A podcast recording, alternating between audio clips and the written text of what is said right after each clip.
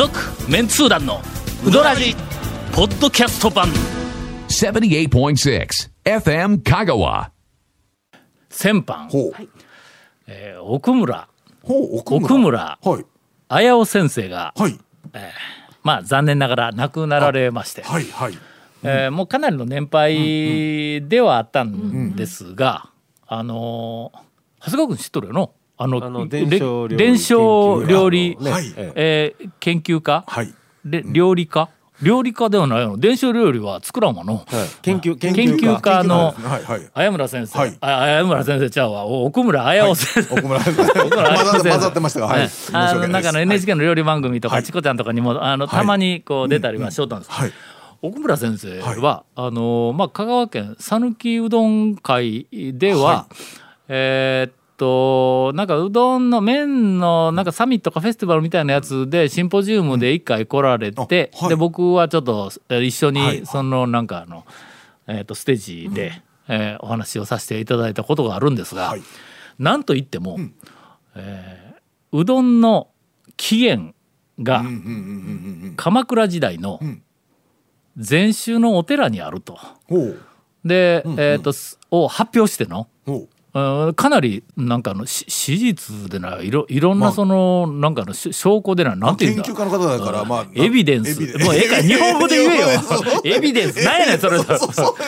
最初聞いた時にお前どこの魚介類かと思ったわほんまの。みんなねエビのダンスの話になるんですよ。何やそのエビデンスって、ええ。まあななんかそう根拠とかのまあ根拠のようなものを、まあ、たくさん、まあ、うん。研究されとるからね、まあ、その辺から、まあ、京都の禅寺、はい。鎌倉時代かな中世のあの辺のいうふうな説を発表したんや、うんうんうんうんすると、うん。香川県内では、はい。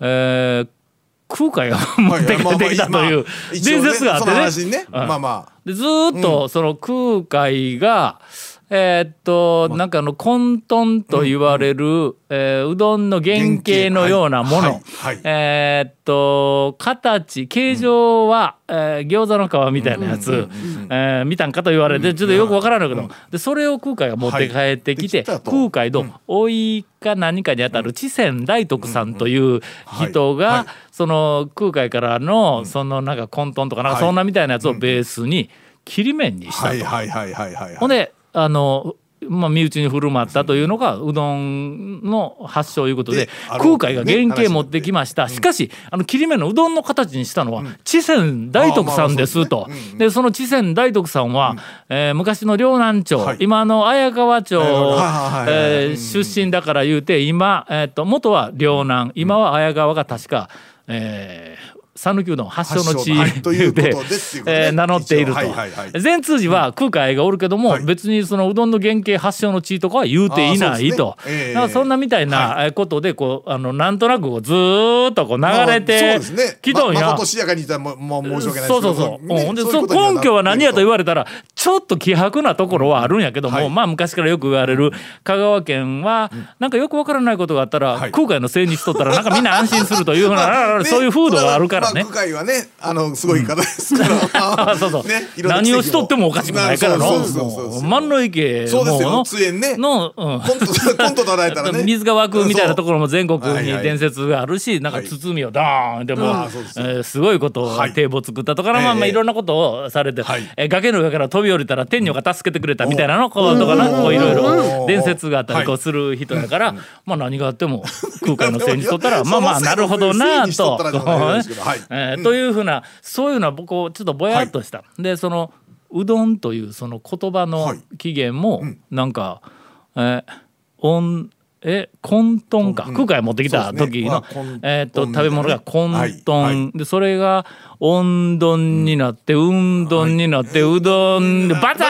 いみたいなそんなまあまあでもでもねあの名刺も結構そんなところはありますからねまあはいはいことだというふうなことで、なんかぬるく、みんながまあそれでええんちゃうんみたいな感じのところにでしょうみたいな鉄を下されたんだ、これがの。ついつい下したつもりは多分ないとは思うんですけどそんなあのその、なんかの言葉遊びみたいな「おん。どんうん。どん」そんな言葉遊び頼りの説はいかがなものかみたいな感じでちゃん。と史実でこう研究されてねという話ですね出されてほん。でそれが新聞に結構大きく載ったん。や。その綾村綾村先生あの奥村先生の、そのなん。かの京都の禅寺発祥説いうふうなのが、えー、と四国新聞になんか丸々1ページぐらいの特集で紹介あ見開きか、うんうん、紹介されて、それに対する、まあ、地元のね、あの、えー、指揮者の方の、コメントとかその指揮者の方いうのはまあ当然空海説を、ルフされていた先生とかなんかその辺の人が、えー、かなり曖昧な反論されてなかなかやっぱりね、うん、研究されてる方でね論拠をいろいろ立てて出してくるとなかなかこう。という、はい、なんかこうあの奥村先生が亡くなったということ、とりあえずまあ、はい、報告を、えー、しておきます。続、えー、メンツー団のウドラジポッドキャスト版。ぽよよん。Hey, say, レタカ Hey, say, let cool. Hey, say, let car. わけわからん。ホームページ見てね。平成レンタカー。Hey, say, let car. Hey, say, let cool. Hey, say, let car. 毎週土曜夕方6時15分から放送中の「続・メンツー団のウドラジ」では皆さんからのお便りを募集しています FM 香川ホームページの番組メッセージフォームから送信してくださいうどんにまつわるお話やメンツー団に伝えたいことなどたくさんの楽しいメッセージお待ちしています。メンツー団のうどらじ過去800回の放送からタオ団長が厳選した面白ネタをテキスト版としてパーク KSB アプリで無料公開。口は悪いが愛に満ち溢れた誠実な讃岐うどん情報。毎週火曜日更新。パーク KSB アプリを今すぐダウンロードして笑っちゃおう。もうちょっと説を細かく聞きたいですけどね。そうですか？うん。聞きたいですけどね。もういもうだいぶ昔の話なんで。えー、奥村先生の、はい、説です、うん、従来の説は今説明したからね。昔、うん、唐の時代に、うん、えー、二区と呼ばれる切り面があったと。もう切り面が切り面があったこれは古文書に載っていると中国の古文書に載っていると。で二区いうのは、うん、あのふふこれなんや？富士屋のペコちゃんの富士屋のふ。もっと他にない？このふ、えー、どうしよう？ふかふかの富士冊子のふ。いや違うな。違うな。えふふふかのふ、はいはいはいはい、それからタクは、うん。えー、っとあの何か托発の托何か、うんうん、えー、底辺にあの毛の一本棒がないやつ。そうね。拓磨の拓の右ののうかむりのけたやつ。はい。これ唐の時代にもうとにかくあの切り面があったというこれは古文書から出てきてい。ますと。でそれが発展して今度は宋の時代に中国でこれ全部中国の話の。中国で切り面が盛んに作られるようになったというのもこれもあの古文書からえっともうその時点ではもう中国では宋の時代に切り面がもう普通にに使われていたと。ほんでこの切り面が1200年代前半に日本の留学僧によって日本に伝えられたと。はいはいはい。ほんで日本に伝えられたその中国の切り面は日本では切り麦と呼ばれたと。これが日本のうどんの祖先だと考えられるということです。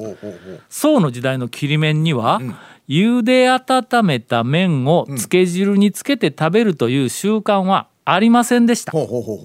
で、えー、っと、江戸時代の日本の記録によると、うどんは今でいう湯だめの状態でつけ麺として食べられていた。ということは伝わってきた時には、あのつけ麺の食べ方は伝わってきてないわけだ。すると日本でそのつけ麺で食べるっていうふうなそのの切り麦を。向こうから向こうは切り麺。中国の切り麺を日本に持ってきて切り麦って言ってその切り麦はつけ麺で食べるという。ふうな江戸時代の習慣は絶対に日本がどこかでそういう食べ方を作ったに違いない言うていろいろこう調べていくとね、その、えっと、切り面を日本に持ってきたと言われている1200年代前半の日本の留学僧いうのは、えー、ほとんどが禅宗のお坊さんだったということなんだ。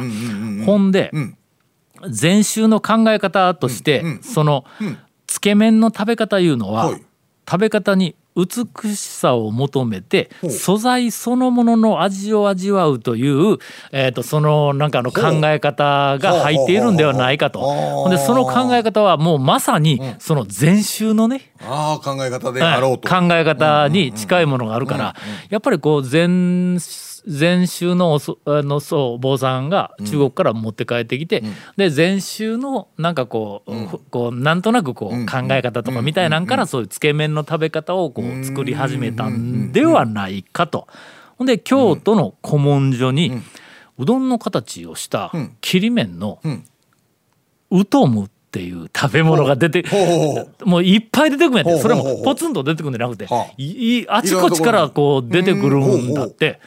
まあそれもやっぱり京都の禅寺でもうその頃はもうその切り麺を食べるっていう文化は京都の文化になっていたんではないかという。だそんなような流れ。です。だけどまあ随所にあのエビデンス。随所になんかこうの、まあ根拠があると、根拠のようなものがあるという、まあ、確かに留学してっていうなら京都からあの時代だったら絶対京都がメインで行ってたでしょうからね、そうやね。ですよね、地方から行くって多分難しいし、多分ダメでしょ遣隋使はやっぱり、あのほら朝廷がこう、えー、と派遣。するわけやからそれはもう都は京都やからな、そのくらいのだって規模じゃないとあの時にね、あの中国行けんでしょ行けんけんもう行ける人あんまりの。しかも許されても多分ないと思うんでそれはね都の方で OK でないとっていうね。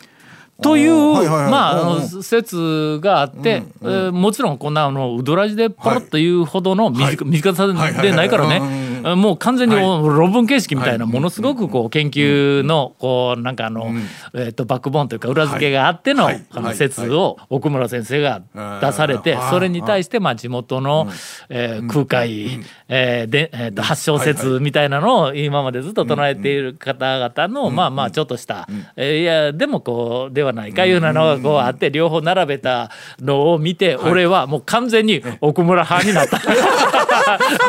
まあさすがにね 根拠がなかなかねちょっとね、うん、なかなか出しづらいんでしょうね。えー、という、はい、あの奥村先生があのよくわかりましたはい、えー、亡くなられましたんで、はい、えー、ここに一つ、はい、まああの、うん、えー、京都の禅寺で、はい、うどんは発祥したという説を、まあ、改めて追悼の意を込めて、あのうどらじで残しておきたいと、はい、えー、私はあの奥村派ではありますが、はい、まあ、何しろ讃岐人ですので、えー、空海なら何があってもおかしくないという、えー、説も、はい、えー、っと、ね、指示はあの、しております。